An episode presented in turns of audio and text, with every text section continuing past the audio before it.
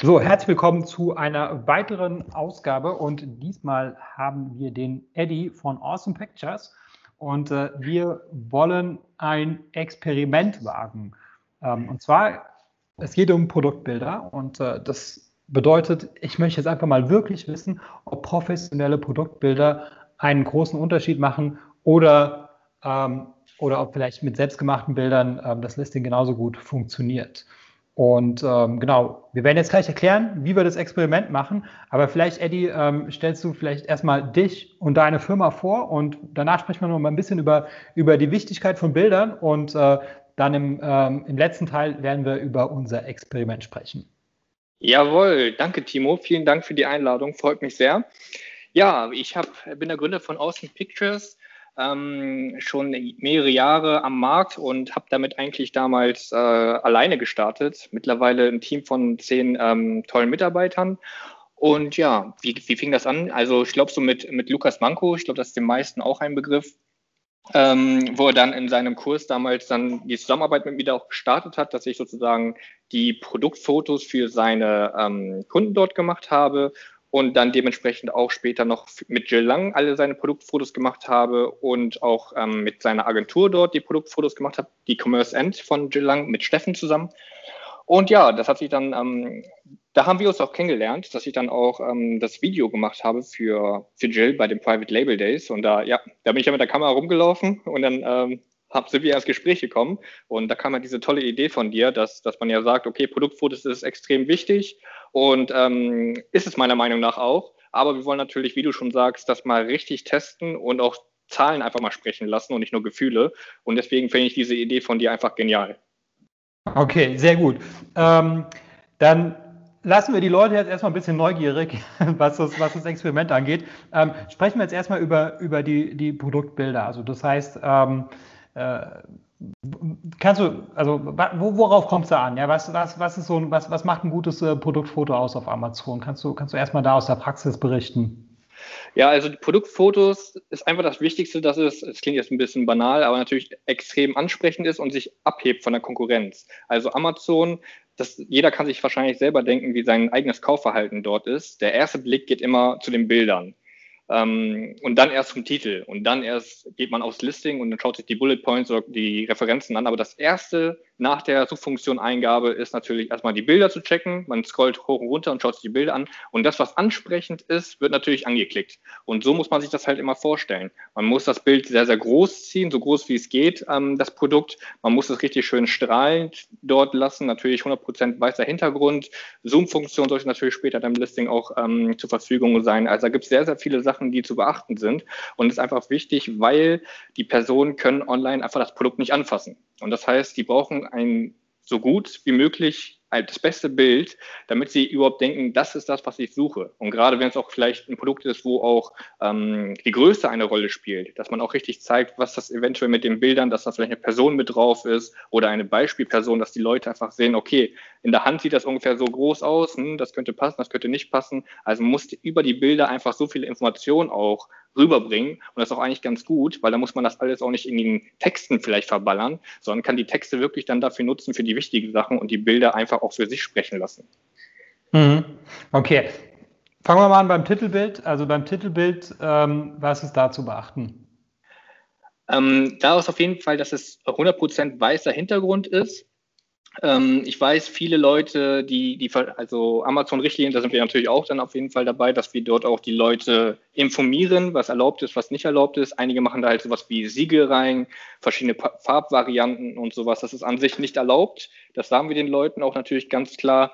Ähm, man muss da halt ein bisschen Sorge haben, weil Amazon könnte natürlich mit seinem Algorithmus einfach mal diese Sachen raushauen, die Titelbilder. Und das Problem ist, wenn dein Produkt kein Titelbild hat, dann ist das Produkt sozusagen offline, dann wird es rausgenommen und kann natürlich dementsprechend nicht gekauft werden.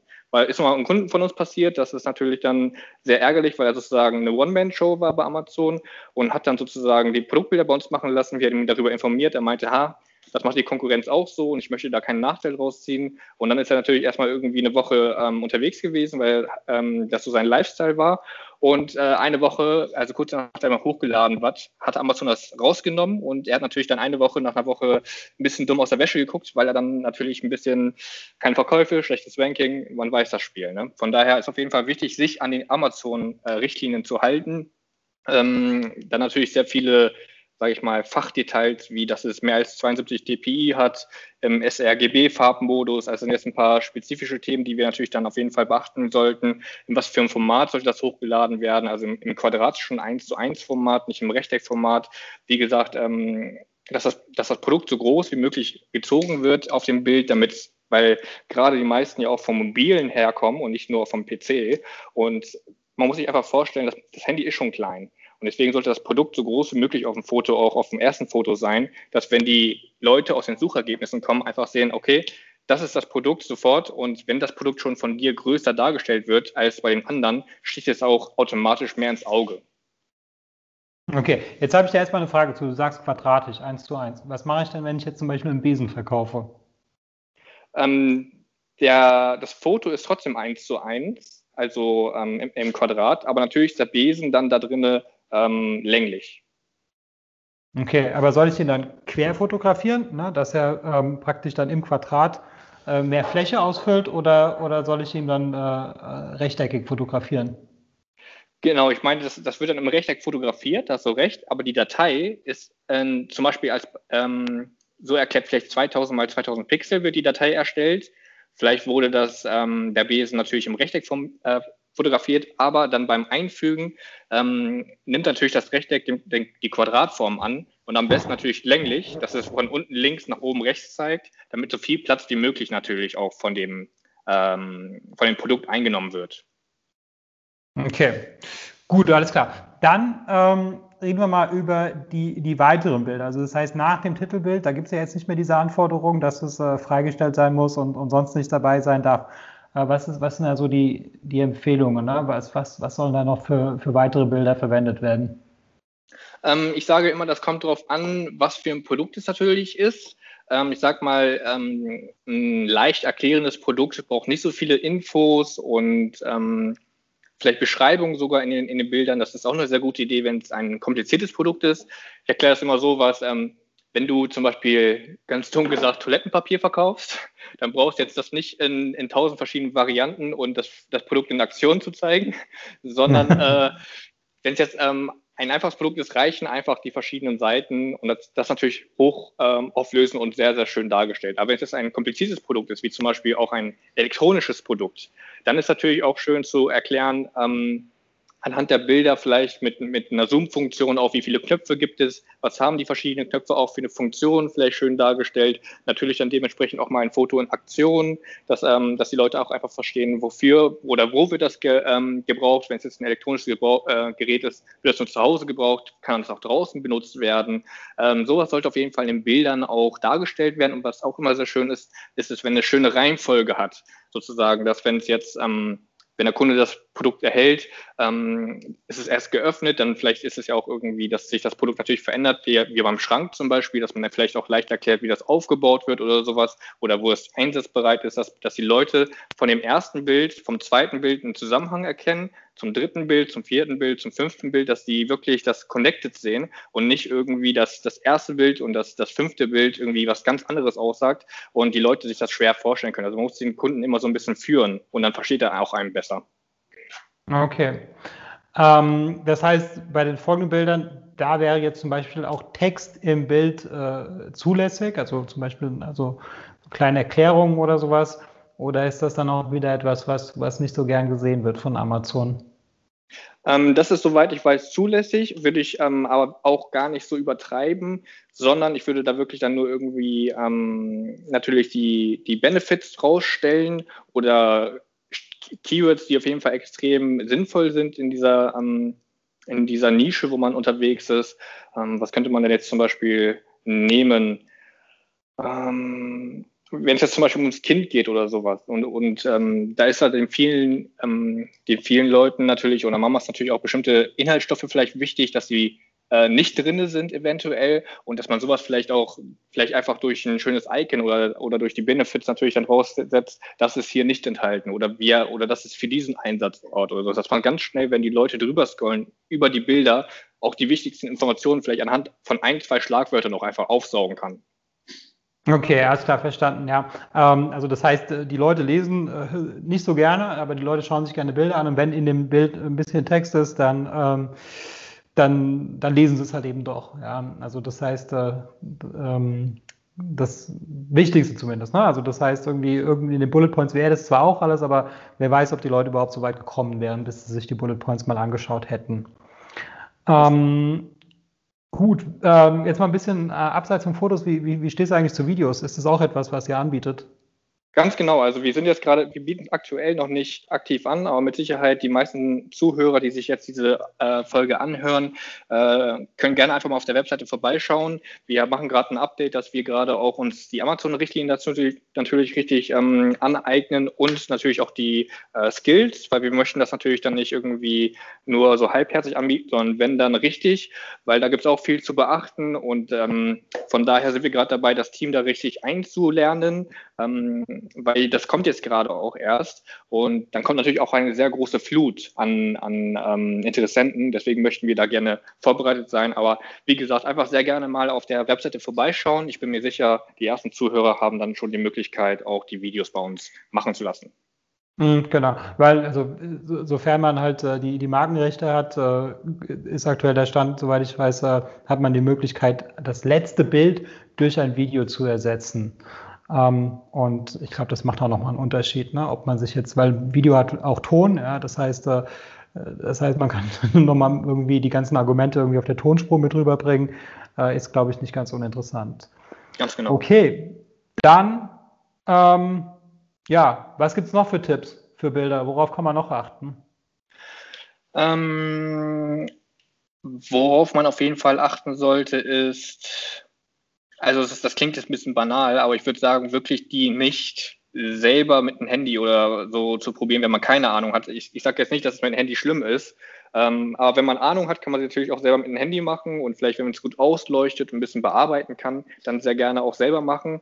Ähm, aber ich, ich sage mal, der größte Fehler von den Leuten ist immer, dass sie ähm, Produkte im Wert irgendwie von 5 oder 10 oder 20.000 Euro äh, ähm, irgendwie kaufen, dann alles äh, sich so viel bemühen, um so ein großes Geschäft aufzubauen und dann sparen sie am Ende irgendwie 100, 200 Euro an den Bildern, ähm, was an sich der erste Kontaktpunkt mit dem Kunden auf Amazon ist. So, dann, dann würde ich lieber sagen, ähm, investiert dann lieber doch 100 oder 200 Euro mehr, weil das wird langfristig, wenn, wenn nur ein Kunde mehr kauft am Tag, hat sich das auch langfristig schon sehr viel mehr gelohnt. Und wenn die Konkurrenz geile Bilder hat und man kommt da selber irgendwie mit ähm, Amateurfotos ähm, und hat noch nie irgendwie Fotos selber gemacht und denkt sich so, jetzt ich baue mir ein Business auf, aber mache die Fotos selber. Das finde ich eigentlich einfach nur fahrlässig, weil man letztendlich, ähm, letztendlich wird man da, damit langfristig einfach nur verlieren. Okay. Das ist ein gutes Stichwort, ja, weil äh, ich habe das tatsächlich so gemacht äh, bei mir. Also ich habe die, die Fotos äh, selber gemacht. Ähm, ich muss sagen, ich bin in einer Nische unterwegs. Äh, da gibt es äh, neben mir noch einen zweiten Private Label Seller und ähm, der ist jetzt auch nicht so professionell, ähm, aber ähm, wir wollen das Ganze jetzt mal wirklich testen. Ja? Und zwar, das ist jetzt das Experiment, was wir machen. Und zwar, äh, wir werden jetzt einfach mal meine Bilder nehmen und eure Bilder nehmen. Und äh, wir nehmen Omnimize. Omnimize ist ein AB-Testing-Tool. Und was wir machen ist, wir rotieren einmal am Tag die kompletten Bilder durch. Das heißt, am Tag 1 haben wir meine Bilder, die ich mit dem iPhone gemacht habe. Am Tag 2 haben wir ähm, die professionellen Produktbilder von dir. Am Tag 3 kommen wieder meine iPhone-Bilder äh, dran und am Tag 4 wieder deine Bilder und so weiter. Ja? Ähm, und das werden wir jetzt mal mindestens zwei Monate lang laufen lassen, sodass sich dann Schwankungen mehr oder weniger ausgleichen. Ja? Das heißt, jeder Wochentag äh, wird gleichmäßig verteilt, gutes Wetter, schlechtes Wetter, ne? äh, Konkurrenz geht out of stock. Also alle diese Schwankungen, die äh, normalerweise äh, ja die, die, da sind, ja, auf Amazon, ähm, die werden ja, wenn man es nur lang genug laufen lässt, ähm, allen Varianten gleichmäßig zugutekommen. Ja? Das heißt, jedes Listing kommt, bekommt mal irgendwie einen Sonntag ab und, und, und, und so weiter. Ja? Das heißt, äh, am Ende, ja, ähm, gibt es dann hoffentlich einen Unterschied. Ja? Das heißt, am Ende wird dann die eine Variante mehr Sales generiert haben als die andere. Das heißt, wir schauen uns einfach die Sales an, gucken, an welchem Tag äh, war der Sale, war der, war, das, war der Tag an dem Sale, oder war der Sale an dem Tag, wo das professionelle Bild war, oder war der Tag, der Sale an dem Tag, wo halt eben mein, mein Amateurfoto äh, zu sehen war. Und ähm, und das werden wir dann, werden wir dann veröffentlichen. Ja? Ähm, und damit, denke ich, kann man das dann auch quantifizieren. Ja? Das heißt, all das, was du gesagt hast jetzt, ja, ähm, das kann man dann wirklich durch Zahlen belegen. Ja? Das heißt, wir wissen wirklich, wie viel mehr äh, man zahlt und wie schnell sich dann äh, diese Produktfotos ähm, amortisieren werden. und nicht zu vergessen, jeder zusätzliche Sale sorgt ja dann auch, ist ja wieder ein zusätzliches positives Signal für Amazon. Also es wird praktisch überproportional nochmal belohnt von Amazon. Das heißt, äh, wenn man mehr verkauft, dann steigt man natürlich im Allgemeinen auch wieder mit seinen Keyword-Rankings und das wiederum führt dazu, dass man noch mehr verkauft. Also das heißt, äh, das haben wir jetzt noch nicht mal einmal berücksichtigt. Ja? Wenn man nämlich alle zwei Tage rotiert, dann geht die äh, Conversion ja hoch und runter, hoch und runter. Ja? Das heißt, ähm, man könnte sogar sagen, am Ende des Experiments, wenn jetzt die professionellen Bilder besser wären und, und man lässt die etwas länger rotieren, ja, also nicht nur tageweise, sondern vielleicht monatsweise, dann wäre das Ergebnis möglicherweise noch besser. Aber das ist alles Theorie, ja. Das heißt, wir werden das alles, das sind alles nur Thesen, die wir aufstellen, ähm, und wir werden sie jetzt validieren. Ja, mega geil. Also es tut mir leid für dich. Dann machst du nur jeden zweiten Tag äh, Verkäufe, wenn meine Produkte-Fotos online sind, aber das, wird, das wird schon klasse. Ja, genau. Ähm, okay, dann ähm, genau, denke ich mal, ja, also zum Experiment, ja, ist jetzt, glaube ich, alles gesagt. Also das heißt, wir werden auf jeden Fall ein Update machen. In zwei Monaten sprechen wir uns wieder. Dann werden wir die Ergebnisse präsentieren. Ähm, abschließend, ähm, ja, für all diejenigen, die jetzt, die jetzt gar nicht mal das Ergebnis abwarten, die jetzt einfach vertrauen und sagen, ist egal, wie das ausgeht, ich, ich, ihr habt so oder so recht, ja. Ähm, wie kann man euch am besten kontaktieren? Jawohl, sehr gerne. Also einfach auf unsere Webseite www.awesome-pictures.de wird wahrscheinlich auch mit Sicherheit in den ähm, Show Notes mit verlinkt. Äh, einfach sehr gerne ähm, eine Anfrage dort stellen und dann ähm, werden wir uns sehr, sehr schnell innerhalb eines Tages bei dir melden. Sehr gut, super, alles klar. Dann danke ich dir. Ich danke dir auch, Timo, für die Einladung. Ich hoffe, diese Episode war für dich hilfreich und konnte dich in deinem Business ein wenig weiterbringen. Was dich aus meiner Sicht in deinem Business auf jeden Fall weiterbringen kann, ist MyTalent. MyTalent ist eine georgische Recruiting-Agentur für deutschsprachige virtuelle Assistenten. Virtuelle Assistenten sind ortsunabhängige Mitarbeiter für wiederholbare Tätigkeiten wie beispielsweise Support oder Recherche oder auch das Kontaktieren von Influencern. Das sind alles Tätigkeiten, äh, die sind arbeitsintensiv und die solltest du als äh, Unternehmer nicht unbedingt selber machen und äh, dafür eignen sich generell virtuelle Assistenten. Im besten Fall äh, sprechen die virtuellen Assistenten natürlich Deutsch und im besten Fall zahlt man, weil sie eben ortsunabhängig sind, eben keine deutschen Gehälter, sondern lokale Gehälter. Und äh, dazu haben wir in Georgien vor Ort eine Recruiting-Agentur gegründet und äh, wir rekrutieren dort lokale deutschsprachige Mitarbeiter. Ähm, die lokalen Gehälter, die gehen so ab 2,50 Euro pro Stunde los, kann natürlich auch drüber liegen, je nach Qualifikation, aber ähm, auf jeden Fall profitierst du davon, dass die Lebenshaltungskosten in Georgien Georgien einfach sehr viel niedriger sind als in Deutschland und entsprechend sind natürlich auch die Gehaltserwartungen sehr viel niedriger. Wenn das für dich interessant ist und ich denke, Entlastung ist für jeden Unternehmer interessant, dann besuche uns auf mytalent.io und mach dort ein unverbindliches Gespräch aus. Und wenn du in dem Formular den Gutscheincode Podcast eingibst, dann bekommst du 50 Euro Rabatt auf unsere erste Rechnung.